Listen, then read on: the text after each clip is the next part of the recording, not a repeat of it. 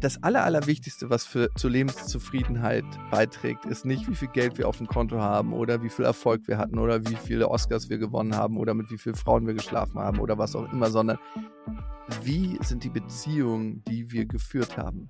Und Verletzlichkeit ist einer der wichtigsten Faktoren für gutes Beziehungsleben. Herzlich willkommen bei Humans Are Happy. Mein Name ist Leonard Gabriel Heikster und ich freue mich auf diese Jubiläumsfolge ganz besonders, denn ich spreche heute mit dem Psychologen und Moderator Lukas Klaschinski. Falls dir Lukas Stimme eben bekannt vorkam, dann hast du ihn möglicherweise schon in einem seiner Podcasts bereits gehört. Denn Lukas ist beispielsweise regelmäßig zusammen mit der Bestseller-Autorin und Psychologin Stefanie Stahl in Podcasts auf Sendung oder live auf Tour. Unser Thema heute lautet Verletzlichkeit. Lukas erklärt, warum wir vor negativen Gefühlen langfristig gar nicht weglaufen können und es deshalb auch überhaupt nicht erst sollten. Er sagt dabei, wenn wir unsere eigene Verletzlichkeit vor uns selber zulassen und sie in einem gesunden Rahmen nach außen tragen können, dann hat das nicht nur positive Effekte auf unsere emotionale und körperliche Gesundheit, sondern vor allem auch auf unser Sozialleben. Ach, was sage ich, auf unser Leben allgemein. Aber warum fällt es uns oft so schwer, Verletzlichkeit zuzulassen und sie auch noch nach außen zu zeigen? Und wie schaffen wir es überhaupt, die eigene Verletzlichkeit selbst zu spüren und sie dann auch noch in einem gesunden Rahmen zu kommunizieren? Lukas hat darauf Antworten. Und ich habe in diesem Gespräch viel gelernt. Und deshalb freue ich mich jetzt umso mehr, ihn begrüßen zu dürfen und sage herzlich willkommen, Lukas. Hallo. Vielen Dank, dass du dir die Zeit nimmst und schön, dass du da bist. Wie gewohnt würde ich am Anfang gerne dir ein paar kurze Sätze hinwerfen, die du dann beenden darfst. Mhm. Wollen wir loslegen? Ja, bitte. Sehr gerne. Die Psyche des Menschen ist veränderbar, aber auch sehr, sehr determiniert durch die Erfahrungen, die wir gemacht haben. Gefühle sind da, um uns Hinweise zu geben und um uns in Richtung zu weisen und nicht dafür da, um verdrängt zu werden. Obwohl wir das sehr oft machen und ich auch. Ich auch. Verletzlichkeit ist ein ganz, ganz wichtiger Punkt, um mehr Lebenszufriedenheit zu bekommen und im Leben einfach das ganze Spektrum wahrzunehmen und die Unterschiedlichkeiten, die es gibt. Also eigentlich ist es so, als ob man mit Verletzlichkeit seinen Filter aufmacht für alles, was da ist. Verletzlichkeit zu zeigen ist. In manchen Situationen angebracht, in anderen vielleicht nicht, aber in viel mehr Situationen angebracht, von denen wir eigentlich nicht denken, dass es dort angebracht ist. Und wenn wir damit anfangen, erzeugen wir eine Beziehungsebene zu anderen Menschen und werden, glaube ich, qualitativ höhere Beziehungen leben können.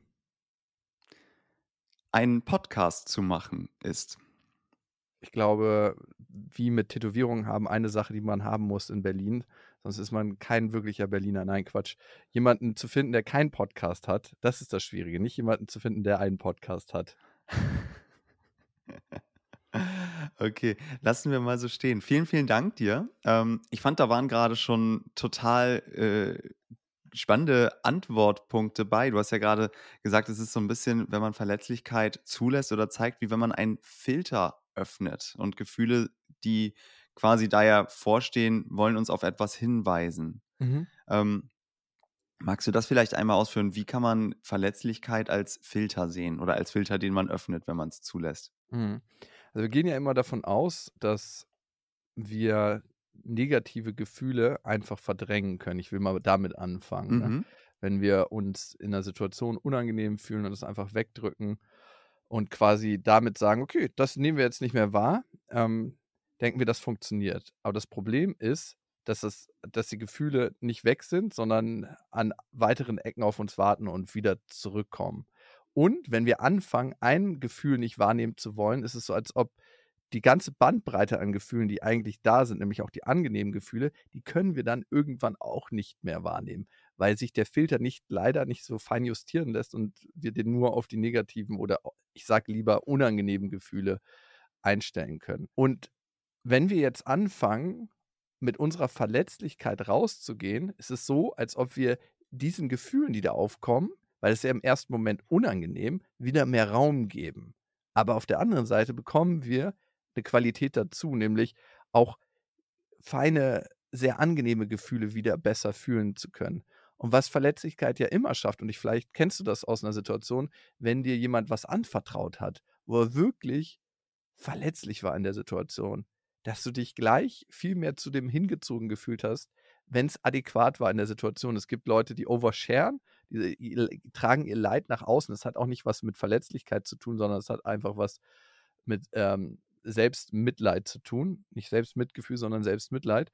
Aber wenn Leute, die eigentlich das Geschenk gemacht haben, sich verletzlich zu zeigen, fühlt man sich ja sehr, sehr verbunden mit den Menschen. Und das ist eine weitere Qualität von Verletzlichkeit, nämlich, dass du eine Verbindung mit anderen Menschen schaffst. Und vor allem auch eine Rampe, eine Bühne dafür, dass sie das auch tun. Ne? Wenn du dich verletzlich zeigst und du jemanden hast, der das zu schätzen weiß, wird er das auch tun. Und dadurch erreicht er eine andere Beziehungsebene.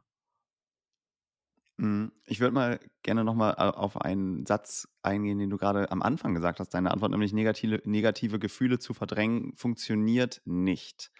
Ja. Warum ist das so? Oder beziehungsweise, wie macht sich das deutlich? Wie kommt sowas raus? Ich nenne dir mal ein Beispiel. Ich habe jetzt mhm. gerade eine Hörerin gehabt in einem Podcast und die hat uns eine Nachricht geschrieben, ähm, dass sie in so einer sexuellen Situation sich äh, nicht abgrenzen konnte. Und in dem Moment hatte sie eigentlich schon ein Gefühl zu der Situation. Ne? Sie hat keinen Bock gehabt, einen Blowjob zu geben. Und eigentlich hätte sie sich abgrenzen müssen und hat, hätte sagen müssen: Hey, ich habe hier ein ganz klares Gefühl in mir. Ich habe gar keinen Bock dazu, auch wenn du das in tausend Pornos gesehen hast. Ich möchte das nicht machen. Aber sie wollte nicht als prüde oder als verklemmt gelten und hat es dann letzten Endes doch durchgezogen.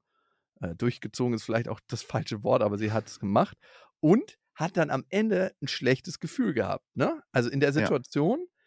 hätte sie sich eigentlich dem unangenehmen Gefühl stellen müssen, zu sagen, hey, ich habe keinen Bock dazu, egal wie du mich dann findest, ich mache es nicht dann hätte das unangenehme Gefühl nicht auf sie gewartet hinter der Ecke. Nämlich, ich habe mich nicht dem unangenehmen Gefühl in der Situation gedrängt, habe mich ähm, dem hingegeben, habe gesagt, ich mache das jetzt einfach, weil ich das Gefühl, was es auslöst, das nicht zu machen, nicht spüren wollte. Und dafür kam es dann zurück und hat hinter zwei Ecken gewartet, nämlich mit dem Gefühl, eigentlich hast du hier gegen deine Werte, gegen dein inneres Gefühl gehandelt. Und das meine ich damit. Wenn wir uns der Situation nicht stellen, und da gibt es auch vielleicht äh, non-sexuelle Beispiele, äh, der Chef kommt rein, äh, ballert einem äh, Akten auf den Tisch, die fallen vom Tisch runter und der Chef guckt einen an und sagt, ja, muss erledigt werden. Man könnte die aufheben in dem Moment oder man könnte sagen, ja, ich äh, arbeite hier nicht vom Boden aus und setzt sich äh, dem Chef zuwider. Und das kann in dem Moment unangenehme Gefühle auslösen. Und trotzdem sich dem zu stellen und sagen, ich nehme diese Gefühle an in dem Moment, die sie auslösen und handle nach meinen Werten. Und das gibt es natürlich auch in Sachen Verletzlichkeit. Ne? Vielleicht ähm, kennst du eine Situation, wo du mit einer Partnerin, mit einem Partner warst und eigentlich das Bedürfnis hattest, dass er oder die sich dich mal in den Arm nimmt, ne? Mhm. Und was wir ganz oft machen, ist eigentlich ein Hey, du bist so unaufmerksam geworden. Äh, also wirklich, du vergisst alles. Ähm, und vor allem vergisst du auch den scheiß Müll rauszubringen. Das heißt, wir stehen eigentlich nicht zu unseren Gefühlen, zu unserer Verletzlichkeit in dem Moment, projizieren es auf was anderes, um das nicht wahrzunehmen. Und dieses negative Gefühl, was wir verdrängen in dem Moment, das bleibt erhalten das bleibt erhalten und kommt dann einfach an. Also du hast ja gerade gesagt, das wartet einfach an einer anderen Ecke auf uns. Genau, ähm, das wartet. Hm, ich kann mir aber auch vorstellen, dass es oft ja auch gar nicht so ist, dass ich mich jetzt bewusst entscheide, wenn ich jetzt irgendwie mich, also irgendein Gefühl habe, was nicht, nicht schön ist, ob das jetzt irgendwie ist, eine kleine sexuelle Handlung ist immer ein extrem krasses Beispiel, was ja auch alleine schon wegen des Beispiels viele Menschen emotionalisiert. Das kann ich mir zumindest so vorstellen. Aber auch in, in anderen Beispielen, ob es das jetzt auf der Arbeit ist oder irgendeine andere mhm. Alltagssituation, mhm. ähm, kann ich mir vorstellen, dass wir oft gar nicht so bewusst, also ich für mich, für meinen Teil kann das auf jeden Fall sagen, dass ich, oder ich arbeite da auch total stark dran und versuche da irgendwie ähm, mehr hinzukommen. Aber äh, oft auch gar nicht so merke, ah, hier ist jetzt ein unangenehmes Gefühl. Ich entscheide mich jetzt bewusst, das mal kurz nicht zuzulassen, sondern ich merke eigentlich gar nicht, dass ich das verdränge. Und dann ja, ist man ja irgendwie in so einer Art äh, Teufelskreis, weil man ja gar nicht weiß, dass man was verdrängt, oder? Ja. Du bist in einem Automatismus in dem Moment und dir geht es da wie 99,9 Prozent der Menschen und mir in den meisten Fällen auch. Wir verdrängen von Natur aus unangenehme Gefühle und wollen angenehme Gefühle wahrnehmen. Und mhm. das passiert in so einem Automatismus, dass uns das noch nicht mal bewusst ist. In einem Streit, in einer Situation, dass wir so eine Art Übersprungshandlung haben. Uns ist eine Situation unangenehm und wir nehmen unser Handy, damit wir das nicht spüren müssen. Was braucht es, um unangenehme Gefühle besser wahrnehmen zu können? Der erste und allerwichtigste Schritt ist Achtsamkeit. Das heißt, den Moment wahrnehmen zu lernen, und das machen wir außerhalb von Extremsituationen, nämlich nicht in der Situation, wo es richtig brennt, sondern außerhalb der Situation. Wenn wir zum Beispiel gerade überhaupt gar nicht so extreme Empfindungen haben, einfach mal Schritte bewusst machen. Uns über die Lippe streichen und gucken, wie fühlt sich das an. Ein Essen bewusst essen. Und in dem Moment, wo wir Achtsamkeit kultivieren, schaffen wir es auch, achtsamer in solchen extremen Momenten zu sein. Und dann können wir das, was wir wahrnehmen, mehr als Qualität wahrnehmen, ohne dem gleich eine Bewertung zu geben. Weil in dem Moment, wo wir sagen, oh Gott, das ist schrecklich, ich will hier raus, sind wir schon im Rückzug. Und in dem Moment, wo wir sagen, hey, ähm, krass, es entsteht gerade ein Drücken auf meiner Brust, wenn du das sagst, oder ich merke, wie ich mich innerlich so zusammenziehe, in dem Moment können wir mit dieser Situation viel, viel besser umgehen und vor allem das Allerwichtigste, unsere Emotionen durchfließen lassen und nicht anhalten und was Neues fühlen, was wir dann lieber fühlen wollen. Ja. Ja, das ähm, ja, klingt, klingt, klingt plausibel. Ich kann es äh, zu gewissen Teilen auch, äh, kenne ich es kenn von mir selber irgendwie. Das weiß nicht, wenn man irgendwie meditiert, beispielsweise. Ich habe irgendwann mhm. mal, als ich vor zwei, drei Jahren oder so damit angefangen habe, mal regelmäßiger zu meditieren und dann fallen einem einfach irgendwie so achtsam also fallen einem Gedanken, die man denkt, in anderen Situationen auch auf, mhm, mhm. quasi. Ähm, jetzt. Ja, total. Also wir sind ja eigentlich immer fa oder fast immer zu 100 Prozent identifiziert mit der Situation. Ne? Ähm, Was bedeutet das? Äh, also, dass das der Zustand ist in dem Moment, in dem wir für immer sein werden. So fühlt sich das an, ne? Okay, gecheckt, ja. Also wir checken nicht, dass sich unsere Gefühle verändern, und wir der Himmel sind und nicht das Wetter in der Situation. Also eigentlich sind wir ja, wenn man es nimmt, eher der Himmel, wo es unterschiedliches Wetter gibt. Ja. Aber der Himmel verändert sich nicht. Der Himmel nimmt wahr. Und das Wetter ist, ey, ich bin gerade ultra frustriert und fühle mich nicht geliebt oder ey, ich bin gerade der glücklichste Mensch der Welt. Aber das Wetter ja. wird sich zwei Stunden später verändert haben. Und in dem Moment, wo wir 100% identifiziert sind, checken wir nicht, dass wir nicht das Wetter sind, sondern der Himmel. Das ist ein schöner Vergleich. Ja, es ist, äh, finde ich, sehr einleuchtend. Voll gut. Wir sind der Himmel, nicht das Wetter. Ähm, ich würde noch mal kurz einen Punkt zurückgehen. Du hast ja gerade gesagt, man braucht Achtsamkeit. Und ich finde Achtsamkeit ähm, absolut wichtiges Thema, aber auch ein bisschen schwer zu greifen, weil es in den letzten Jahren extrem ähm, durchgenudelt wurde. E extrem durchgenudelt wurde, vielen Dank. Und einfach, äh, also ich nehme es mittlerweile so als Buzzword war, da, ähm, wahr. Deswegen an der Stelle vielleicht einfach mal kurz der Einschub. Was verstehst du unter Achtsamkeit? Hm. Hast du hm. da vielleicht sogar eine Definition? Ja. Nicht in der Zukunft sein und nicht in der Vergangenheit, sondern in dem Moment, wo es passiert und im Idealfall ohne Bewertungen wie gut oder schlecht. Und das heißt konkret, ähm, ich laufe und spüre, wie meine Füße auf den Boden gehen und denke nicht, ich laufe gerade zu dem Termin und ich bin zu spät, verdammt, was wird alles passieren? Mein Chef wird so und so reagieren oder der Typ, äh, den ich da treffen will, der wird so und so reagieren. Wir sind ja eigentlich nie im Moment. Wir sind immer in der Zukunft oder in der Vergangenheit. Wir denken irgendwann, wenn wir uns richtig anstrengen und richtig schnell laufen, sind wir irgendwann im Moment. Aber das ist eine Illusion, das wird nicht passieren. Man kann zehn Jahre zurückgehen, wo man das auch schon gedacht hat und wird feststellen, fucking, da habe ich das auch schon gedacht. Und jetzt denke ich das noch immer. Was wird wohl in zehn Jahren passieren? Da wird man immer noch in der Zukunft oder in der Vergangenheit sein. Das heißt, achtsam zu sein, heißt hier jetzt in diesem Moment. weil es eigentlich keine große Rolle spielt in den meisten Fällen, ob ich mich jetzt darüber sorge, was in der Zukunft passiert oder was in der Vergangenheit passiert ist. Es wird die Vergangenheit nicht ändern und ganz, ganz, ganz vielen Fällen, 99,9 Prozent der Fällen, auch die Zukunft nicht verändern, wenn ich mir jetzt die ganze Zeit darüber Sorgen mache. Ein Beispiel, wo das natürlicherweise passiert, ist der Flow. Ne? Also den kennen Mhm. wir ja alle, dass wir ähm, die Zeit und den Raum um uns vergessen, im Idealfall zum Beispiel beim Sex. Also wenn wir beim Sex nicht im Flow sind, ist unschön oder da dann darüber nachdenken, hey, was muss ich noch einkaufen? Und eigentlich habe ich ja morgen diesen Termin, habe ich mich darauf richtig gut vorbereitet. Das ist ungünstig. Also beim, beim Sex sind wir im Flow, wenn wir guten Sport machen und der Sport irgendwie so einen Einklang schafft.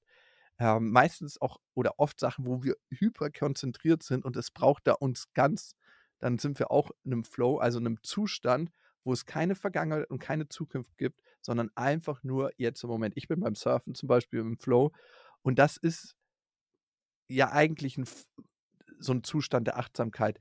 Den Zustand der Achtsamkeit können wir noch mit Konzentration, mit einem Bewusstsein für diesen Moment spicken.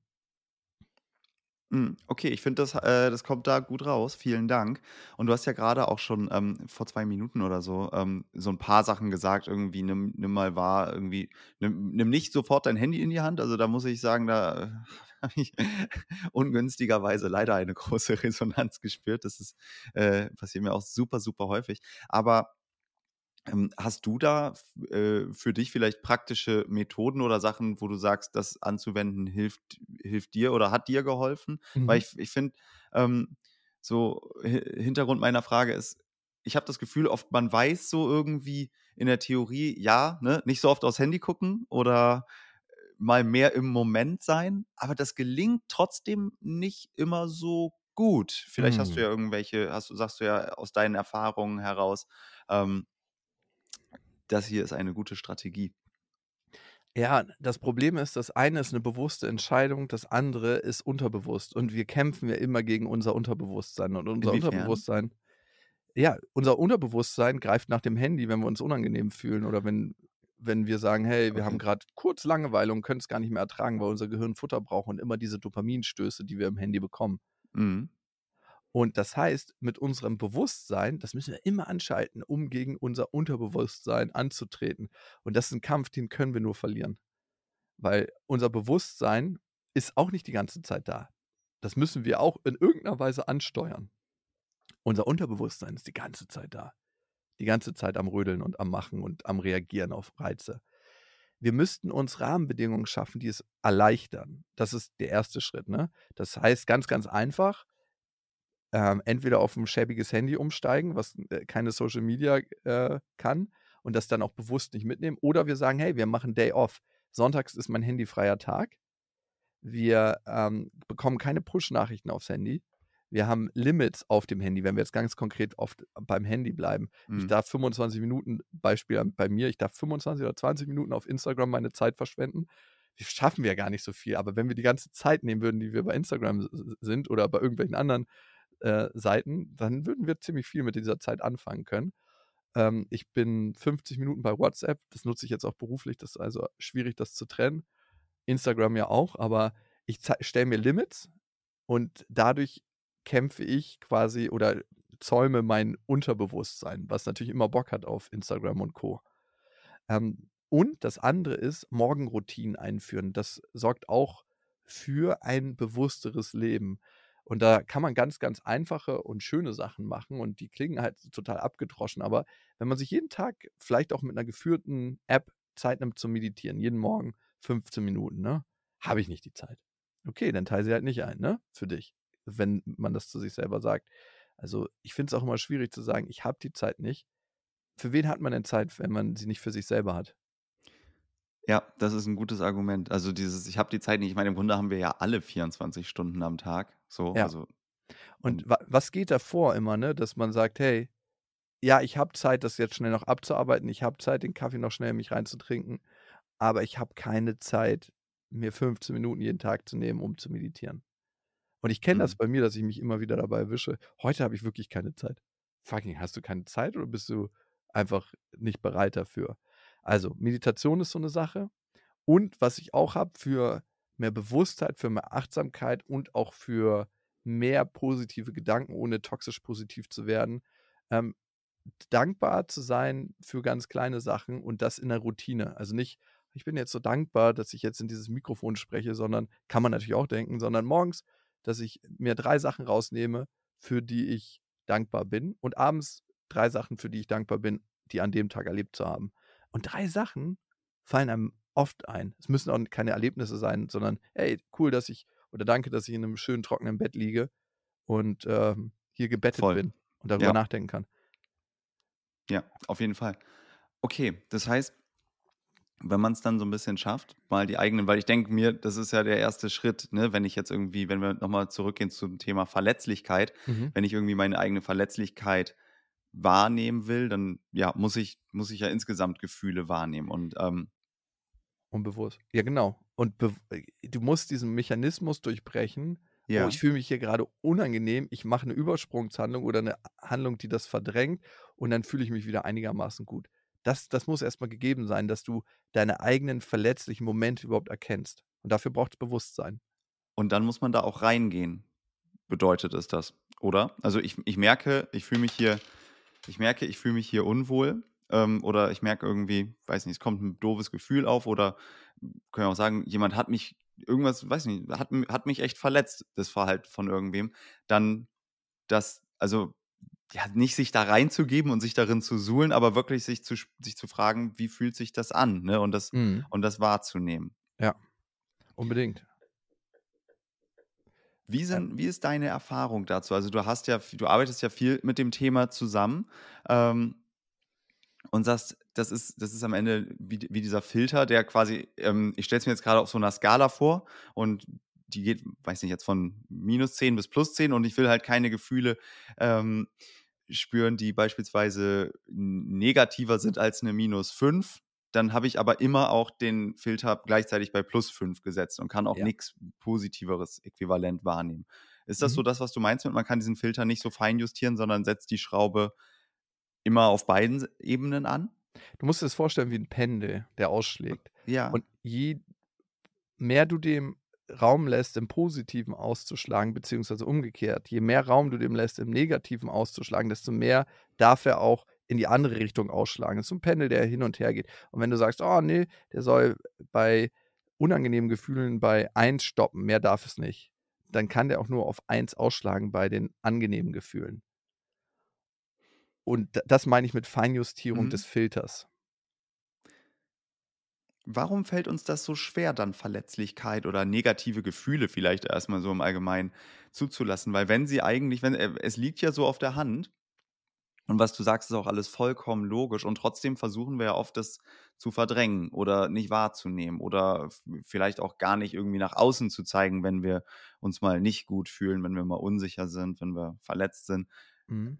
Geht es einfach darum, dass man versucht, kurzfristig irgendwas zu vermeiden und das Unterbewusstsein da nicht weiß, dass es einem langfristig eigentlich besser gehen würde? Oder warum fällt es so vielen so schwer? Es ist so multifaktoriell, also es hat ganz, ganz viele Stränge, die wir darauf hindeuten. Also ein Strang, wenn du geschichtlich auf Menschen guckst, ist, ähm, wir alle kommen aus einer kriegstraumatisierten Generation und mhm. wurden von Eltern erzogen, die von Eltern, die kriegstraumatisiert waren, erzogen wurden. Und im Krieg war Verletzlichkeit das, was du am wenigsten gezeigt hattest und was ganz, ganz wenig Platz hat.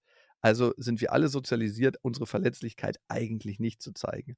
Und dann gibt es noch so Sprüche wie ein Indianer kennt keinen Schmerz oder ey, heul doch nicht, mach dich mal gerade oder ganz, ganz viele Themen. Das heißt, für viele Männer heutzutage, obwohl es dann tatsächlich einen großen Wandel gibt, ist es äh, in der Tendenz schwerer, das zu zeigen, als für viele oder einige Frauen. Ähm, das ist halt dieses Thema, wie sind wir aufgewachsen, wie sind wir erzogen worden, was äh, haben wir mitbekommen. Das ist das eine. Das andere ist, dass es natürlich immer mal wieder Enttäuschung gab mit dem Thema Verletzlichkeit, ne? dass wir uns verletzlich gezeigt haben und dann einen auf den Deckel gekriegt haben. Und das fühlt sich so, so unangenehm an. Und ähm, dass wir durch die Erziehung, durch unsere Psychoedukation uns gar nicht so bewusst sind, was passiert denn eigentlich, wenn wir uns auch verletzlich zeigen. Ne? Das, dafür muss es erstmal ein Bewusstsein geben, um dann zu sagen, hey, das fühlt sich im ersten Moment unangenehm an, wie das erste Mal nach langer Zeit zum Sport zu gehen oder in ein Eisbad zu steigen oder ich habe jetzt eine lange Wanderung gemacht, ne? Die ersten fünf Kilometer haben sich irgendwie unangenehm angefühlt, aber es hat sich danach verdammt geil angefühlt. Das heißt, zu wissen, Verletzlichkeit in dem Moment wird sich vielleicht unangenehm angefühlt, aber da hinten wartet was, was es wert ist, diesen Weg zu gehen. Und dafür ein Bewusstsein zu bekommen, das ist auch nicht, ja, gang und gäbe. Und das, das machen wir gerade. Also es ist so ein bisschen so, ähm, meine Freundin hat letztens zu mir gesagt, wir arbeiten eigentlich die ganzen Traumata unserer Elterngeneration auf. Ne? Also das kommt so, ist, ist natürlich jetzt sehr plakativ gesagt, ne? aber trotzdem die äh, Erziehung, die durch kriegstraumatisierte Generationen dann weitergegeben wird, spielt da sicher mit rein. Und ich, äh, das erinnert mich gerade ein bisschen an das, was du gerade gesagt hast. Ähm, dass, dass wir quasi, oder das, was heißt jetzt unsere Generation, aber zur Zeit der Zeitgeist, ähm, zumindest kommt mir das so vor, vielleicht ist es auch eine Geschichte, in welcher Bubble hält man sich auf, aber dass es halt, ja, das ganz viel aufbricht, so, was irgendwie Gefühle ja. zeigen und die Akzeptanz auch von Schwäche beispielsweise, dass, das, dass da einfach, ja, viel mehr, viel mehr Interesse ist und auch Informationszugänglichkeit. Wahrscheinlich spielt das mit rein. Ja, ganz viele Sachen spielen da eine Rolle. Also, das Erste ist, dass wir den Luxus haben, uns überhaupt damit beschäftigen zu können. Ich glaube, in dem Moment und unser Kopf ist ja eine Problemlösemaschine und wir sind die erste Generation, wo es so wenig Probleme im Außen gibt, dass wir uns auf die Probleme in Anführungsstrichen im Inneren fokussieren können und dürfen. Und die Generation davor und die Generation davor hatte so viel Scheiße am Laufen im Außen, dass sie gar nicht ins Innere gucken konnten. Ich nenne dir ein Beispiel. Ich habe mit Eva Czepesi, Holocaust-Überlebende, ein langes Gespräch geführt. Die ist als äh, 14-Jährige ähm, dagelassen worden in Auschwitz und nicht auf den letzten Todeszug mitgenommen worden. Die hat also in einem Berg von Leichen überlebt und hat 50 Jahre, 50 verdammte Jahre nicht über das gesprochen, was ihr passiert ist, weil sie es einfach nicht konnte, weil sie so tief traumatisiert war. Erst mit ihrer Tochter zusammen, die ähm, tatsächlich die gleichen Bilder visualisiert hat wie ihre Mutter, die sie in sich getragen hat. Also ähm, das sind unvorstellbare Sachen, die da, äh, die da passiert sind. Erst 50 Jahre später konnte sie das aufarbeiten. Das heißt, ähm, ihre Tochter hat es schneller geschafft. Wir, wir, klar, wir nehmen die Trauma unserer Eltern und verarbeiten die, aber weil wir den Luxus haben, das erste Mal in der Position zu sein, das machen zu können und zu dürfen. Und weil unser verdammtes Gehirn einfach Futter braucht und nach Problemen sucht und diese auch verwerten und verarbeiten möchte. Was wären wir ohne Probleme? Glücklich? Eben nicht. Unser nee, ne? Gehirn funktioniert leider so nicht. Ne? Also zum Thema Glück, hm, ich glaube, das ist eine Einbildung. Ne? Das, das also ja. wir funktionieren mit Kontrasten. Ähm, ich könnte dir jetzt heute alle deine Probleme nehmen und so viel Geld geben, wie du nur haben könntest. Dein Gehirn würde sich innerhalb von zwei, drei Wochen darauf einstellen. Dein Gehirn würde sagen, ach, okay, das ist also das neue Null, nehme ich das. Unser Gehirn funktioniert eher so, dass du mal was Gutes machst, mal was Schlechtes, mal was Gutes und dadurch kannst du das Gute wahrnehmen. So ein Beispiel ist Jay-Z und Beyoncé sollen ab und zu mal in schäbigen Hotels absteigen, ne? Ähm, mhm. Warum machen sie das, wenn sie sich eigentlich jedes Hotel der Welt leisten können? Weil sie jedes Hotel nicht mehr wahrnehmen. Diese ganz edlen, geilen Hotels nehmen sie nicht mehr als solches wahr, wenn sie nur da drin wären. Das ist ein verdammtes Luxusding, ne, was ich da mhm. beschreibe. Mhm. Aber im kleineren skaliert für uns normallos heißt das, sich ab und zu mal was ganz Tolles kochen. Dafür haben wir mehr Wertschätzung, mehr Wahrnehmung, als immer die ganze Zeit super edel zu essen. Ja. Ja, voll, voll verstanden. Wie ist das, wenn wir jetzt sagen, okay, wir haben, wir haben den, wir haben den Luxus, wir haben die, äh, ja, die wenigeren Probleme im Außen, wir haben die Informationen ähm, und auch den Willen und die Akzeptanz quasi da, da reinzugehen. Ähm, wenn ich jetzt beispielsweise erstmal ins Innere schaue und mehr und mehr wahrnehme, ähm, nicht nur, was habe ich für positive Gefühle, sondern was habe ich vielleicht auch für negative Gefühle, wo äh, ist irgendwie ein unangenehmes Ziehen oder Drücken in der Brust mhm. Oder im Bauch und ähm, was, äh, was tut mir da vielleicht auch weh. Ähm, da kommen wir ja auch schnell irgendwie zum, zum Thema Angst. Also das spielt wahrscheinlich, denke ich mal, stark mit rein, sich selber mit seinen eigenen Dämonen zu beschäftigen und die dann auch noch nach außen zu tragen. Mhm. Ähm, jetzt einfach nur das Wissen, danach tut es vielleicht nicht mehr so weh oder danach wird es besser oder ein bisschen angenehmer, ist das eine. Aber wo kommt diese Angst her? Wie kann man, also kann man die, kann man die vielleicht verstehen, um zu sagen, sie ist eigentlich gar nicht so begründet oder wie ist das? Du meinst die Angst vor der Verletzlichkeit? Ja, ich glaube, viele Menschen haben Angst vor Verletzlichkeit, ja. Ja, also das sind Erfahrungen, die sie schon gemacht haben. Hey, ich wurde mal verletzt, als ich mich verletzlich gezeigt habe. Das, da wurde nicht drauf positiv reagiert. Mir wurde das anders beigebracht, man macht das nicht. Oder es ist manchmal auch die Angst vor der Angst, also die Angst vor diesen Gefühlen, die aufkommen könnten.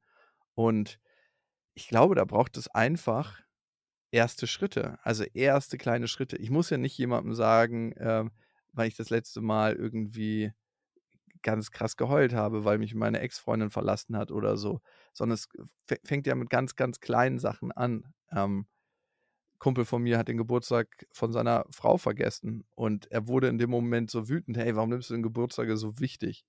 Da zu sagen, hey, ich merke gerade, ähm, dass mein ganzer Körper traurig wird, weil du mir als Mensch total wichtig bist und ich irgendwie erschüttert bin von meiner eigenen Vergesslichkeit, weil die das nicht widerspiegelt, was du mir wert bist. Das, das, mit so Sachen fängt sie an. Wäre auch relativ mhm. groß, ne? Aber äh, wir müssen nicht immer den Riesenschritt machen und sagen, so ab heute ist alles anders, sondern mit ganz, ganz kleinen Schritten. Man kann nicht mal meine Verletzlichkeit zeigen, in welchen Momenten passt das, wo kann ich mich auch mal üben, wo ist ein geschützter Rahmen und dann Erfahrungen machen, die anders sind, als ich es vermuten würde. Mhm. Das ist okay. das Wichtige. Alles klar, aber da haben wir ein tolles Stichwort, weil ähm, wie kann ich mich darin üben? Wie kann ich einen sicheren Rahmen schaffen? Ne? Man muss ja auch nicht, ne, ich glaube, es kann Sinn machen, das irgendwie vielleicht erstmal für sich selber in sich reinzuspüren und dann in kleinen Schritten, wie du sagst, ja auch nach außen, nach außen zu gehen. Aber wie würdest du sagen, oder äh, kann man da vielleicht irgendwie Eckpfeiler aufstellen? Wie könnte so ein Rahmen aussehen, um Verletzlichkeit zuzulassen und zu zeigen? Also, ich glaube, der erste Schritt fängt im Inneren an, ne? Wie Mhm. rede ich mit mir selber und wie groß ist mein Selbstmitgefühl? Ähm, und das schafft so eine Basis nach außen für die eigene Verletzlichkeit. Also, wenn ich selber mich für jede Sache, die ich nicht ganz so toll mache in meiner in meinem, äh, Bewusstsein verurteile, dann vermute ich natürlich, dass das im Außen auch passiert. Und wenn ich anfange wenn ich mal was vergessen habe oder was nicht so toll gemacht habe oder tatsächlich einfach auch äh, blöd war in manchen Situationen, wie auch immer, äh, wertschätzen und mitfühlender mit mir selbst umzugehen, dann schaffe ich es auch eher, das zu teilen. Ähm, das heißt, das erste ist mal zu beobachten, wie rede ich denn mit mir selbst und vielleicht, Leonard, du als Beispiel, äh, mhm. wie würdest du sagen, wie redest du mit dir selbst? Bist du mit einem Selbstmitgefühl unterwegs oder bist du selbst mitfühlen, also bist du mitfühlender mit anderen als mit dir selbst? Ja, gute Frage. Ähm, ich bin da ja selber auch voll auf der, was heißt auf der Suche? Ich würde eher sagen im Prozess. Ähm, und auch da äh, ist das, ist das sehr situativ abhängig. Mhm. Ähm, ne, also der, je nach Situation und mit Menschen, mit unterschiedlichen Menschen ist man vielleicht, ähm, klingt jetzt doof, aber ist man halt irgendwie mitfühlender oder empathischer als bei anderen. Und so bin ich, glaube ich, auch mit mir selber ähm, in manchen Situationen mitfühlender. Wobei ich, ich versuche, also so, es geht ja nicht darum, dass man sich irgendwie dann in, in Mitgefühl oder in Selbstmitleid suhlt, sondern dass man eher so liebevoll mit sich selber ist und sagt und sich selber vielleicht irgendwie erlaubt, irgendwas zu spüren. Und da muss ich ehrlich auch zugeben, ähm, das versuche ich immer wieder halt, was wir vorhin besprochen haben, mit diesem ins, in den eigenen Alltag integrieren beispielsweise oder in äh, einfach in möglichst vielen Situationen präsent zu sein und, und das wahrzunehmen. Und dann freue ich mich beispielsweise manchmal eigentlich, ich freue mich manchmal darüber, dass ich das dann geschafft habe, irgendwas wahrzunehmen, vielleicht, was auch nicht, was auch nicht irgendwie angenehm ist, sondern einfach zu, aber, aber erstmal ein Gefühl zu spüren, ähm, mhm. das ist, ähm, es klingt, also es, es kostet mich Überwindung, das auszusprechen, aber es ist tatsächlich so. Ähm, ich habe halt, ähm, ja, also auf diesem, ähm, in diesem Projekt ähm, Humans Are Happy, das habe ich ja 2017 gestartet und ich bin damals äh, irgendwie als Fitnesstrainer äh, gestartet und mit ganz vielen Zielstellungen konfrontiert und ähm, da ging es auch immer stark um Selbstoptimierung und so und ich wollte halt wissen, was ist eigentlich Glück und Glück ist immer so dieses glorifizierte Positive. Mittlerweile bin ich da ja gar nicht mehr. Aber es war immer eine Auseinandersetzung eher mit ähm, ja, was ist, ne, irgendwie was Schönes, man guckt auf was Schönes. Und ähm, so, dann bin ich auch durch den Podcast sehr schnell Richtung, es geht eigentlich um Wohlbefinden und wie ist eigentlich dein Befinden, ne? Und das mhm. Befinden ist ja das, ähm, wo wir dann erstmal dazu kommen, nicht nur, ja, es geht irgendwie, es geht nicht darum, sich möglichst toll immer die ganze Zeit zu fühlen. Es geht dann ja in diese toxische Positivitätsrichtung, aber ich glaube, ehrlich gesagt, dass ich auch viel in den letzten Jahren immer versucht habe, einfach möglichst viel gut drauf zu sein, weil das äh, ja irgendwie mehr Spaß macht. Ne? Aber es ist halt hm. halt einfach überhaupt nicht nachhaltig. Ne? Und deswegen ist es je nach Situation, freue ich mich manchmal auch, ähm, ich freue mich manchmal wirklich, was Negatives wahrzunehmen, weil ich mich freue, was wahrzunehmen irgendwie das ist ein ganz komischer, ganz komischer Twist, dass man das dann wieder irgendwie für sich ins Positive kehrt. Keine Ahnung, ob das jetzt auch wieder. Humans are happy, passt zum Titel. Ja, genau. Ähm, weiß nicht, ein, ein irgendwo auf irgendeiner Ebene ein sich in die Tasche lügen ist oder so, aber ja, ich versuche ich versuch einfach selber auch da ja immer mehr tiefer reinzugehen und es zu verstehen und auch negative Gefühle und auch Verletzlichkeit als, als Schlüssel dann zu sehen, ne, mhm. für, für auch positive Sachen, ähm, beziehungsweise ein, als Schlüssel zu sehen, diesen, diesen Regler äh, oder der, einfach den Raum, in dem das Pendel sich bewegen kann, auszudehnen. Ja. Ja. Und wir hatten ja gerade von Übungsfeldern geredet, ne? Ähm, ja. Wie ich das mehr integrieren kann, Schritt für Schritt. Ich würde mir immer Menschen suchen im ersten Moment, wo ich weiß, dass ich recht sicher bin. Ne? Und es gibt diese Menschen. Manchmal gibt es sie in der Familie, Manchmal mhm. ist die Familie aber auch ein zu großes Hindernis. Manchmal gibt es die im Freundeskreis, wo man weiß, eigentlich ist es relativ egal, was hier passiert. Ich werde immer als Mensch gesehen und gewertschätzt. Mein Verhalten wird vielleicht beurteilt, aber ich bleibe im Kern der, der ich bin in diesem Kreis oder mit dieser Person. Und das ist ein ideales Übungsfeld, um erstmal erste Schritte zu machen. So ein bisschen so, wir erwarten immer, von uns auf psychologischer Ebene, dass wir so einmal den Schalter umlegen und dann funktioniert alles. Aber es ist so, als ob du jemandem Basketball in die Hand drückst, der sich vorher ein Video anguckt, wie Basketballspielen funktioniert und sagt, hey, jetzt geh mal raus, sind gerade NBA Finals, du kannst ja jetzt mitspielen, du hast es gesehen so funktioniert die Psyche auch nicht. Es ist einfach ein Lernprozess, ein Üben, ein Wiederholen. Und darum fragen wir uns auch manchmal nach zwei Jahren, warum hänge ich eigentlich immer noch in dieser gleichen Scheiße rum und kann es nicht verändern? Ja, weil es ein fucking Prozess ist und du das einschleifen kannst und einschleifen kannst und immer wieder. Und irgendwann wird dir dieser verdammte Drei-Punkte-Wurf gelingen, wenn nur noch zwei Sekunden auf der Uhr sind.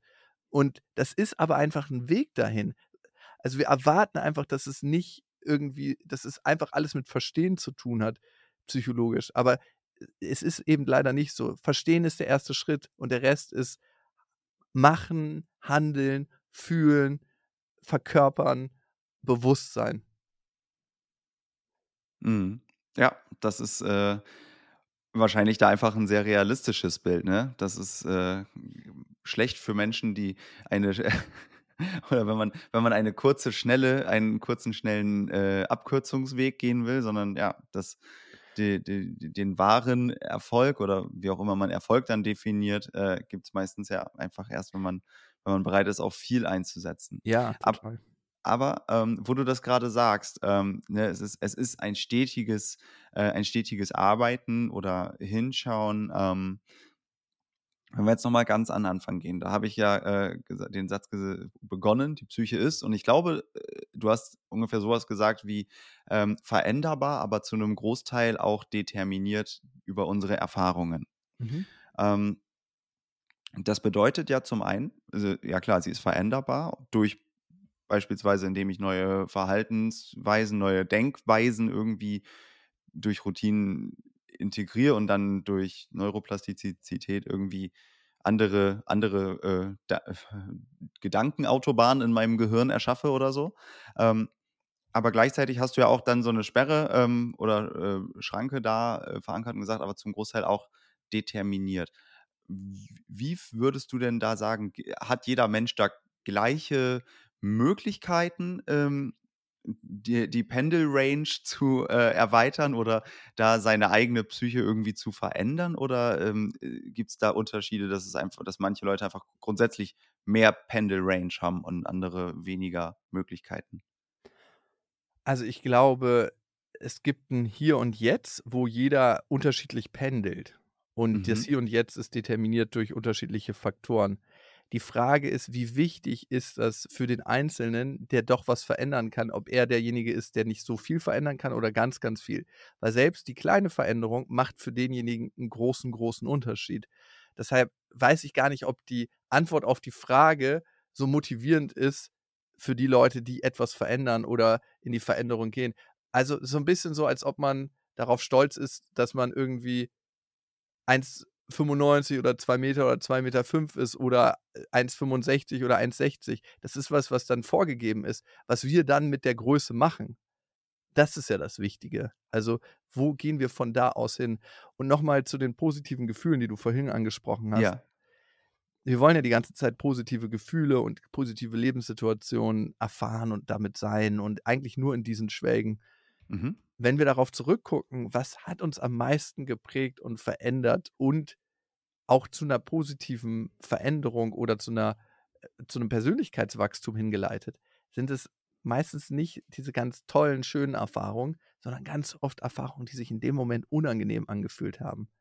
Das heißt, diese Erfahrung mehr als richtungsweisend anzunehmen für uns, hilft manchmal, um auch uns anderen Gefühlen zu stellen, die unangenehm sind. Diese Vision von, hey, am Ende ist das, was ich hier gerade erfahre, vielleicht was, was mich zu einer Veränderung anstößt, die mir später in Zukunft gut tun wird. Muss nicht immer so sein, ist nicht deterministisch, aber kann. Mhm. Stimmt.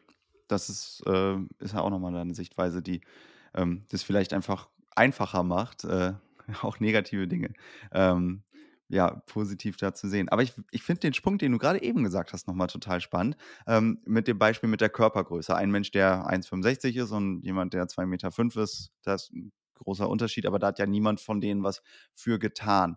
Ähm, und ist das so, wenn wir jetzt, wenn es darum geht, Gefühle zu spüren, oder äh, es gibt ja Menschen, die nehmen beispielsweise emotional unfassbar viel wahr und es gibt Mhm. andere Leute, die sind eher wie so ein Stein.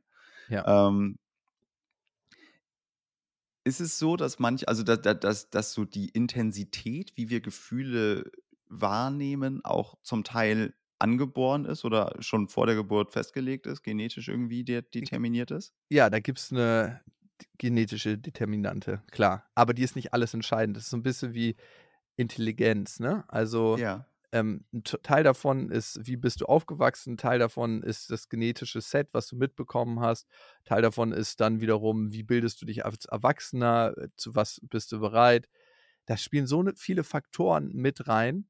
Ähm, und was machst du denn, wenn du jemanden, jemand bist, der irgendwie mit einem kleinen Set äh, auf die Welt gekommen bist, aber trotzdem eine geile Er- Erziehung erfahren hat in dem Sinne und trotzdem happy bist? Ne? Also ähm, die Frage ist, was machen wir damit? Also das nur zu wissen reicht ja nicht. Die Frage ist, wie gehen wir damit um?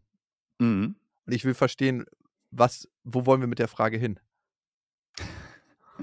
Ähm, ich ich glaube, das war gerade erstmal so, ähm, erstmal Interesse, wie ist, wie ist die, ähm, wie sind, wie sind da die Voraussetzungen? Und ich kann das total verstehen. Beispielsweise, wenn ich jetzt, ähm, äh, wenn ich erstmal eine kleine Range habe und ähm, beispielsweise ein bisschen Pendelstrecke erweitern kann, ne, dann habe ich ja relativ gesehen trotzdem eine, für Mhm. mich eine, gro eine große Steigerung gehabt. Aber sobald man ähm, dann wiederum im Kontakt nach außen ist, weil wir sind ja nicht nur in uns alleine, sondern wenn ich mich jetzt mit Menschen umgebe, ähm, die einfach da ganz andere Pendel-Ranges haben, dann kann es ja sein, dass man da nie hinkommt. Und das war eigentlich gerade meine Mhm. Frage, ne, wo ich hin wollte. Ähm, Mhm. wie, wie viel kann ich selber eigentlich beeinflussen und was nicht? Und natürlich ist dann egal wie es ist, die immer auch wichtig, wie gehe ich damit um, ne? was mache ich mit dem. Ja. Aber das war, ähm, also meine Frage hatte gerade darauf abgezielt, wie es dann, wie man es quasi wahrnimmt oder äh, wie sich da vielleicht die Wahrnehmung darauf ändern kann, wenn dann eben Menschen im Außen dazukommen, die ja auch ganz andere Voraussetzungen genetisch haben und andere Erfahrungen und Erziehung und so weiter.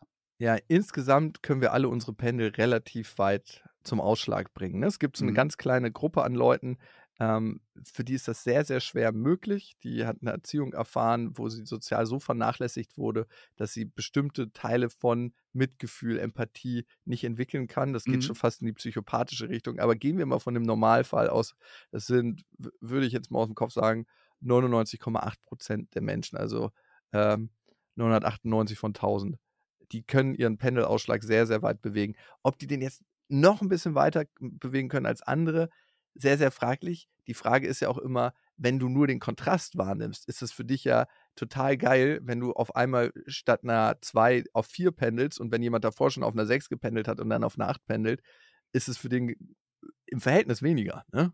Ja. Also wir nehmen die Kontraste wahr. Darum ähm, von wo aus wir starten, ja, ist berechtigt und cool, aber eigentlich nur relevant, wenn wir uns mit anderen vergleichen, wenn wir uns mit uns selber vergleichen und, und in uns selbst drin bleiben. Und das ist eigentlich die beste Form des Vergleichs. Dann ähm, spielt die absolute Ist-Situation gar nicht so eine Rolle. Mhm. Ja, ich habe jetzt gerade, während wir darüber sprechen, ich finde es selber super wichtig und auch mega interessant. Deswegen habe ich ja so Bock auf dieses Gespräch und auf dieses Thema auch. Aber gleichzeitig kommt mir gerade der Gedanke, das ist doch auch wieder so, oder wo ist, wo ist jetzt der Grad, ne, so äh, von Selbstoptimierung und kritischer äh, Selbstreflexion, ne? Also geht's. Ja, also kann ich dir genau sagen. Ja, okay, gerne. Ich bin, ich bin gespannt. Es gibt ein bisschen Unterschied Selbstmitgefühl, beziehungsweise wir reden ja über Verletzlichkeit, ja. ähm, als Instrument zu nehmen.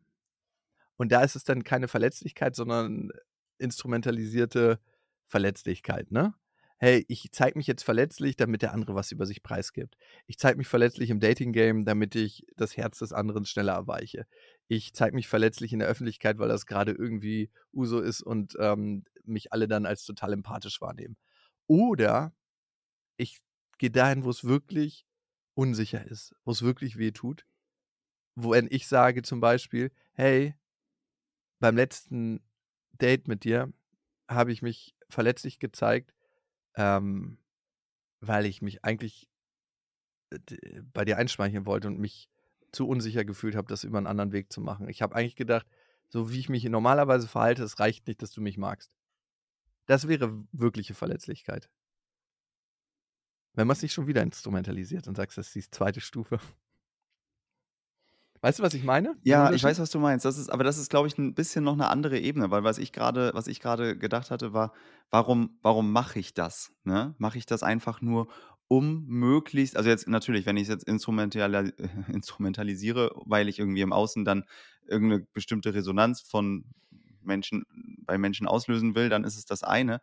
Aber vielleicht mache ich das ja auch, ja, also mache ich das, weil ich selber Kontrast wahrnehmen möchte und weil ich mich selber irgendwie spüren möchte und irgendwie verstehe, dass mein Leben dann intensiver ist, weil ich einfach insgesamt eine äh, größere Farbpalette habe oder eine hö höhere Pendelrange ja. oder was auch immer. Oder mache ich das, weil es irgendwie Vogue ist, daran gerade zu arbeiten. Ne? Also ich meine, vor zehn Jahren oder so war irgendwie Fitness und ähm, solche Geschichten glaube ich, noch eher, eher so dieses Selbstoptimieren-Ding. Und jetzt habe ich das Gefühl, es geht viel ins In. Ähm, und ich habe mich einfach gerade, glaube ich, laut gefragt, ne, wo ist, also macht man das einfach, um sich selber so als Menschen voll zu spüren? Und ja, keine Ahnung. Habe aber auch keine wirkliche Antwort oder worauf ich da gerade will. Es war vielleicht ja, ein bisschen. Nee, ich, aber ich verstehe den Gedanken und ich würde ihn mal interpretieren, so wie ich ihn verstehe. Ja. Es ist so ein bisschen so, als ob du dich gesund ernährst. Ernährst du dich Aha. gesund und machst so die ganzen, äh, ich esse jetzt Chiasamen und äh, Gucci-Bären und so den ganzen Kram, weil das so das Gesündeste ist und weil das wirklich nur mich gesund ernähren lässt. Oder sagst du, hey, ich kann mich auch gesund ernähren, indem ich regional esse und einfach irgendwie rote Beete aus dem Garten ziehe. Und genau das kannst du eigentlich auch beim Thema Verletzlichkeit machen. Ne? Machst du Verletzlichkeit, weil es gerade irgendwie ein Trendthema ist? Ja, meinetwegen. Aber trotzdem wird es auf dich einzahlen und dir gut tun und auch den Menschen um dich herum. Weil das Aller, Allerwichtigste, was für, zur Lebenszufriedenheit beiträgt, ist nicht, wie viel Geld wir auf dem Konto haben oder wie viel Erfolg wir hatten oder wie viele Oscars wir gewonnen haben oder mit wie vielen Frauen wir geschlafen haben oder was auch immer, sondern wie sind die Beziehungen, die wir geführt haben. Und Verletzlichkeit ist einer der wichtigsten Faktoren für gutes Beziehungsleben miteinander, mit unseren Freunden, mit unserer Familie, mit unserem Partner, mit unserer Partnerin. Für wen mache ich es? Ja, für mich selber, auch für die Menschen in der Umgebung und für ein Bewusstsein dafür, dass wir nicht irgendwelche Steine sind, sondern verletzliche Wesen, die in der Interaktion funktionieren und in der Resonanz. Klar, kann es ein neuer Trend sein, aber was für ein geiler Trend. Und auch Gucci-Bären schmecken gut, ne? Was für ein geiler Trend, wenn uns das mehr zu uns selbst und zu anderen führt, dann liebe ich diesen Trend. Und dann ist es für mich auch ziemlich wurscht, ob es ein Trend ist oder nicht, sondern dann finde ich, hat es seine Berechtigung und äh, verdient es, nach vorne getragen zu werden. Ja, fair point. Also es ja, ja, macht, macht Sinn an der Stelle. Du hast ja gerade nochmal gesagt, ähm, dass Beziehungen beziehungsweise dass Verletzlichkeit zeigen zu können, die Qualität von Beziehungen extrem aufwertet.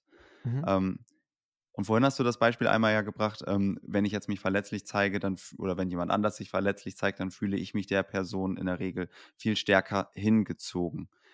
Aber was spielen da noch für Faktoren eine Rolle? Also warum macht Verletzlichkeit Beziehungen besser? Weil es authentischer ist einfach? Oder was gibt es da für Gründe? Wir alle wollen gesehen werden. Eigentlich geht es mhm. ja immer nur darum, gesehen zu werden. Ob ich Instagram verfolge und da 100k Likes habe ähm, oder ähm, ob ich Präsident bin von irgendeinem Land und dort der mächtigste Typ und im Fernsehen ausgestrahlt werde. Das ist eine perverse Form von gesehen werden. Aber eigentlich geht es um Mensch, uns Menschen immer darum, gesehen und geliebt zu werden. Und wie können wir jemand anderes gut sehen und gut lieben? Indem er sich zeigt und indem er seine Facetten zeigt.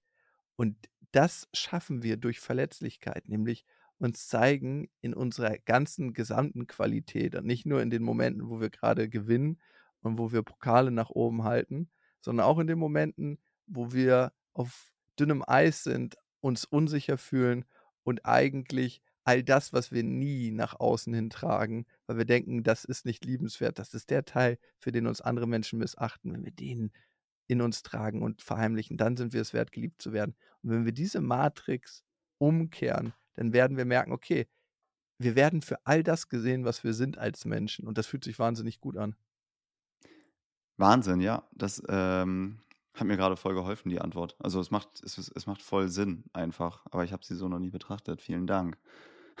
Gerne. Stark.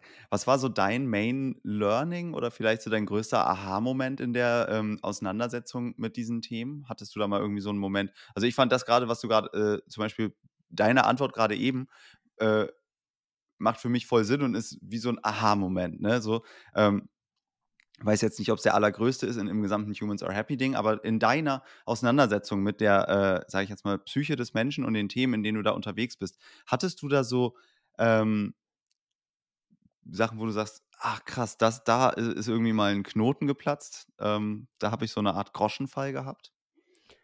Ja, also ich habe mir natürlich meinen Lebensweg angeguckt und ich bin in vielen Punkten sehr, sehr verschlossener Mensch auf einer bestimmten Ebene. Ne? Dadurch, dass ich alles psychisch verstehen möchte und mhm. auch damit kontrollieren möchte, ist ja eigentlich ein Zeichen dafür, dass ich bestimmte Gefühle nicht wahrnehmen will, sondern sie verstehen möchte. Und fühlen und verstehen, das sind zwei unterschiedliche Sachen. Und das war ein Aha-Moment, diesen Mechanismus erstmal in mir zu erkennen und damit auch eine Grundlage zu schaffen für Verletzlichkeit. Das heißt, Verletzlichkeit auch zu leben und nicht nur aus dem Verständnis heraus so, jo, okay, das ist eine gute Sache, die mache ich jetzt mal, weil ich weiß, das ist eine gute Sache. Das ist das eine. Das andere war, dass ich ein De-Armoring-Training gemacht habe. Ähm, das ist so ein, das macht jeder unterschiedlich. Es gibt indigene Kulturen, die denken oder die glauben daran, dass bestimmte emotionale Punkte im, im Körper, wenn wir bestimmte Themen nicht verarbeiten, als Energiepunkte gespeichert sind. Und die drücken auf diese Punkte so lange, bis die Energie wieder Fluss hat. Mag man daran glauben oder nicht. Ich habe es gemacht und war danach ultra offen. ultra offen für all das. Und bei mir war so eine Art Panzer auf der Brust drauf. Das heißt, der Typ, der das mit mir gemacht hat, hat wirklich eine Dreiviertelstunde mit voller, vollem Gewicht, voller Kraft auf meinem Brustkorb gehangen und auf, auf meiner Brust quasi, wo das Herz ist, draufgelegen. Und danach war ich das erste Mal tatsächlich ultra feinfühlig für so diese ganzen Qualitäten und, und habe ganz, ganz viele Gefühle wahrgenommen, die ich vorher gar nicht wahrgenommen habe. Ne? Also, dass bestimmte Sachen physisch verankert sind, das wissen wir. Ich habe nicht gedacht, dass es so funktioniert, aber mir hat es funktioniert. Kann auch eine Einzelerfahrung sein. Das hat mir die Augen geöffnet für die Qualitäten, die einfach so vorhanden sind. Und das andere sind ganz, ganz viele Babyschritte, Erfahrungen, die ich gemacht habe. Ich habe eine Tochter bekommen und gemerkt, was bedeutet es eigentlich, das erste Mal wirklich verletzlich zu sein? Weil verletzlich bist du klar für dich selber, aber wenn du denkst, irgendjemand, ähm, irgendwas passiert deinem Kind, das ist nochmal eine ganz neue Qualität der Verletzlichkeit. Ähm, also ganz, ganz viele Erfahrungen haben dazu geführt oder ähm, mal Gefühle mit Menschen zu teilen, ne, auf eine ganz intensive Art und Weise. Also es waren alles so Mini-Steps, die sich zu einem Bild geformt haben. Und ich kann nicht sagen, dass dieses Bild fertig ist, aber die Farbe ist nicht getrocknet und ich kann immer weiter daran malen. Eine schöne Metapher. Ähm, was, das klang gerade super spannend. Wie, was war das für, du hast gesagt, irgendwie die Armoring-Training oder? Genau, es hat verschiedene Namen, ähm, aber es funktioniert am Ende, die Armoring, ähm, funktioniert in indigenen Kulturen so, in manchen, da gibt es äh, Kulturen im Amazonasgebiet, dass die davon ausgehen, dass du energetischen Fluss hast und wenn du deine Gefühle nicht zulässt und das auch über längere Zeit, dann gibt es eine Blockade, eine energetische und die kann sich in bestimmten Punkten in deinem Körper äußern. Und wenn du dann anfängst, auf diese Punkte zu drücken, und dafür musst du sie natürlich erkennen, kann das wieder freigesetzt werden und der energetische Fluss kann in deinem Körper stattfinden. Bei sowas denke ich mir immer so, die Leute sagen, ja, okay, ist vielleicht nicht möglich und das Bullshit und so. Ja, mag sein, dass das für die Leute Bullshit ist, ähm, ist auch völlig fein für mich. Aber ich finde immer ausprobieren und mal gucken, wie ist es für einen, wie wirkt das. Und es gibt so viele Dinge, die wir vor 100 Jahren für Bullshit gehalten haben. Also wenn jemand einem gesagt hätte, dass wir hier gerade äh, unsere Stimmen aufnehmen und uns dabei sehen, obwohl wir nicht an einem Raum und an einem Ort sind, hätte es niemand für möglich gehalten. Ja. Ähm, ich glaube, wir wissen ganz, ganz viele Sachen noch nicht, die wir vielleicht jetzt heute als Bullshit abtun, die aber möglich sind. Also das beste Beispiel ist Epigenetik, da könnte ich tausend Jahre drüber reden und denke mir so, wie fucking ist das möglich? Aber es ist möglich. Was meinst du damit? Ich hatte ja vorhin ähm, das Beispiel von Eva, Eva Schipisi genannt, ne? die ähm, Holocaust-Überlebende ist und mhm. Die hat ganz bestimmte Bilder gesehen als äh, 14-Jährige. Die hat in mhm. diesem Haufen gelegen von toten Menschen und hat ähm, Skelette gesehen und Augen, die ausgehöhlt waren und ähm, Augen, die rausgekommen sind aus den Skeletten. Und ihre Tochter hatte eine Angststörung entwickelt, obwohl die Mutter 50 Jahre nicht über ihre Erlebnisse geredet hat. Das heißt, sie hat eine Angststörung entwickelt und konnte zwei Sachen nicht sehen, die Eva Chipisi erlebt hat, nämlich Blut auf weißen Fliesen. Da ist sie einfach ohnmächtig geworden. Und das andere sind abstehende Augen bei Menschen. Da hatte sie einfach eine ultra krasse Aversion und eine Angst auch gegen. Und die Frage ist, wie kann das eigentlich entstehen? Das ist wirklich spannend. Wie kann das sein? Ich will das jetzt auch wissen. Wie kann das entstehen, wenn die Mutter nie darüber geredet hat und auch nicht über ihr Erziehungsverhalten? Oh Gott, da sind Fliesen und das Blut. Auch nicht darüber, ihr das ja. beigebracht hat. Das heißt, es muss eine genetische Komponente, eine Sprache geben innerhalb der Genetik, die das, diese Angst weitergegeben hat. Und wie kann das funktionieren? Alle Eizellen einer Frau sind ja angelegt ab der Geburt. Und das heißt, die bespeichern auch bestimmte Informationen, bestimmten Stress, bestimmte Erfahrungen, die wir machen und werden damit mit der Geburt eines Kindes weitergegeben. Und wie detailliert das ist, zeigt das Beispiel von Eva und ihrer Tochter. Und das ist eigentlich ein Wahnsinn. Und das hätten wir vor 50 oder 100 oder 150 Jahren never ever für möglich gehalten. Und wenn wir in dieses Feld weiter reingehen mit der Forschung, werden wir andere Sachen entdecken, wo wir denken, wie geht das? Aber es geht. Unser System Mensch und die Welt ist so viel komplexer, als dass wir sie verstehen könnten mit dem, was aus dieser Welt entstanden ist. Absolut. Ich finde, das ist ein ganz schönes Beispiel für, ähm, was du gerade auch als ersten Aha-Moment ähm, bezeichnet hast, diesen ähm, äh, Kontrast oder beziehungsweise dieses, ähm, ich will alles verstehen, ich will alles auf einer rationalen Ebene erfassen, da, äh, das löst bei mir eine Resonanz aus, weil ich auch tatsächlich ja sage, ich will irgendwie diese ganzen Themen irgendwie verstehen und auf einer äh, logischen, rationalen Ebene verständlich machen und komme dann irgendwie so langsam dahinter, ja, nee, aber manches, also man kann es auch nicht ganz trennen. Mhm. Ähm, fühlen und verstehen und ähm, ja, auch was, also Dinge, die wir jetzt nicht irgendwie greifbar äh, darlegen können, äh, so, dann äh, werden sie schnell abgetan. Aber wenn man irgendwie hinfühlt, dann wären die doch da. Das ist irgendwie, ja, weiß nicht, irgendwie nochmal ein ganz schönes, ganz schönes ähm, Bild. Wie hast du das denn dann geschafft, als du diese Erkenntnis hattest mit dem Aha-Moment? Ähm, ja. Ach, krass. Wie geht das? Ich würde sagen, ich schaffe es immer wieder. Ne? Es gibt nicht so diesen Umbruchmoment. Ab jetzt mhm. bin ich verletzlich, by the way. Sondern ähm, ich schaffe es immer mehr in diese Situation reinzugehen. Ne? Wenn ich ähm, einen Streit mit meiner Ex-Freundin habe, ähm, nicht reaktiv zu sein, sondern zu gucken, hey, wie fühlt sich das denn gerade an? Und kann ich ihr das sagen? Und warum fühlt es sich für mich so an? Oder meinem Vater mal nach langer Zeit zu sagen, dass er mir wichtig ist und wie ich dann wirklich über ihn fühle und dass ich es schade finde, dass wir uns gerade wenig sehen und dass ich mir da ein anderes Zusammensein wünsche. Oder meinem Kumpel, wenn wir eine Situation haben.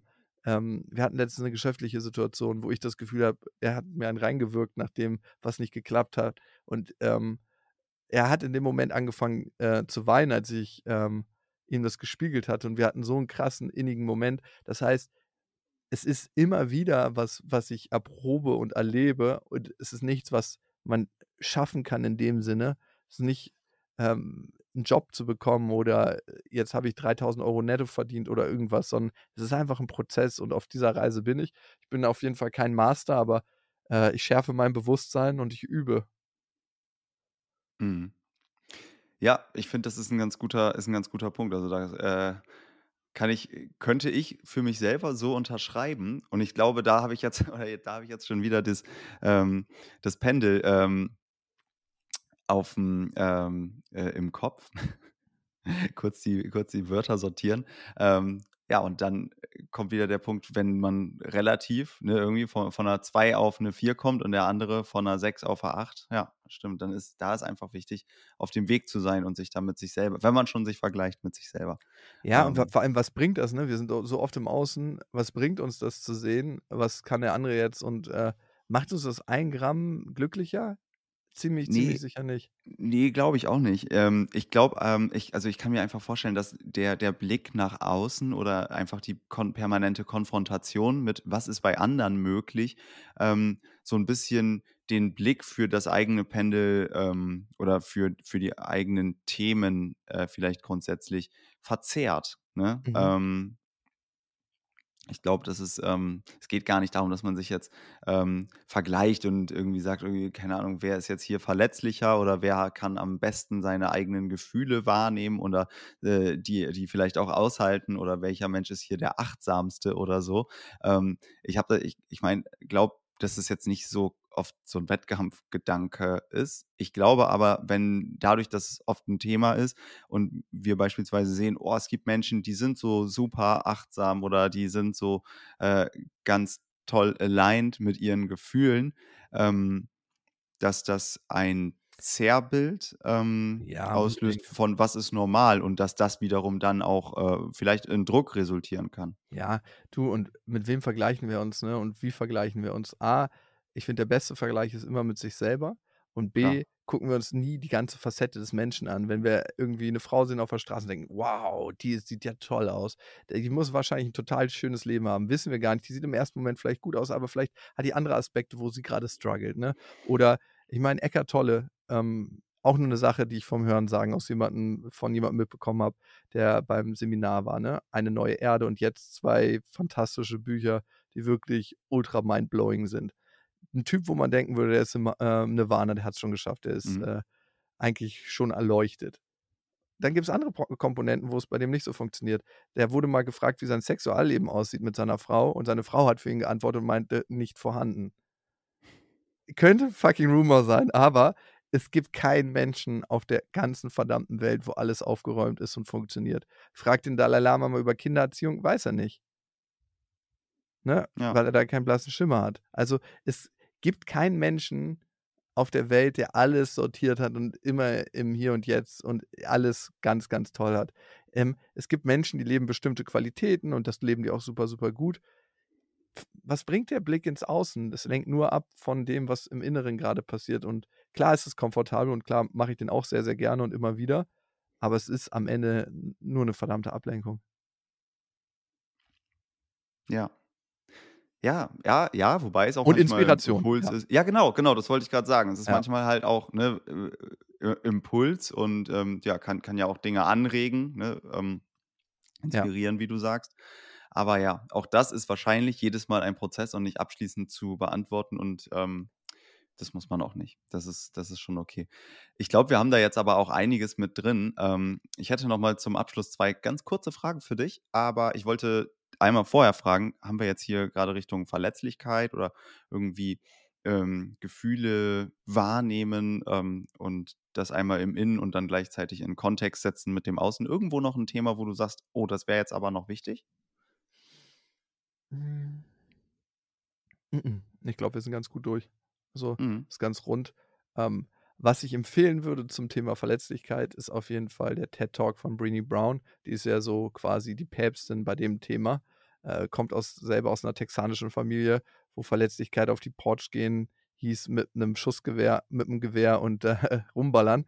Ähm, und ich finde, sie trägt das ziemlich cool vor, auf eine sehr amerikanische Art und Weise. Ne? Muss man mal gucken, wie passt das zu dem Kulturkreis, in dem wir aufgewachsen sind. Aber ähm, würde ich auf jeden Fall jedem ans Herz legen. Können wir in den Show Notes einfügen. Aha. Dann äh, ist der da ähm, direkt. Okay, cool. Ähm, ich habe es gerade schon gesagt, ähm, zwei kurze Fragen. Und die erste schaut mal so ein bisschen auf dich persönlich. Ähm, wenn dein Leben ein Buch wäre, welchen Titel würdest du ihm geben? Hm.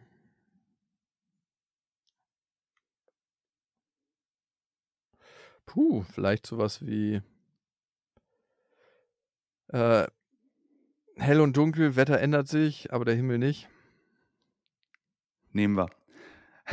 Und über welchen Satz oder über welche Frage sollte jeder Mensch einmal nachdenken? Hm. Warum will ich das, was ich will? Was will ich wirklich?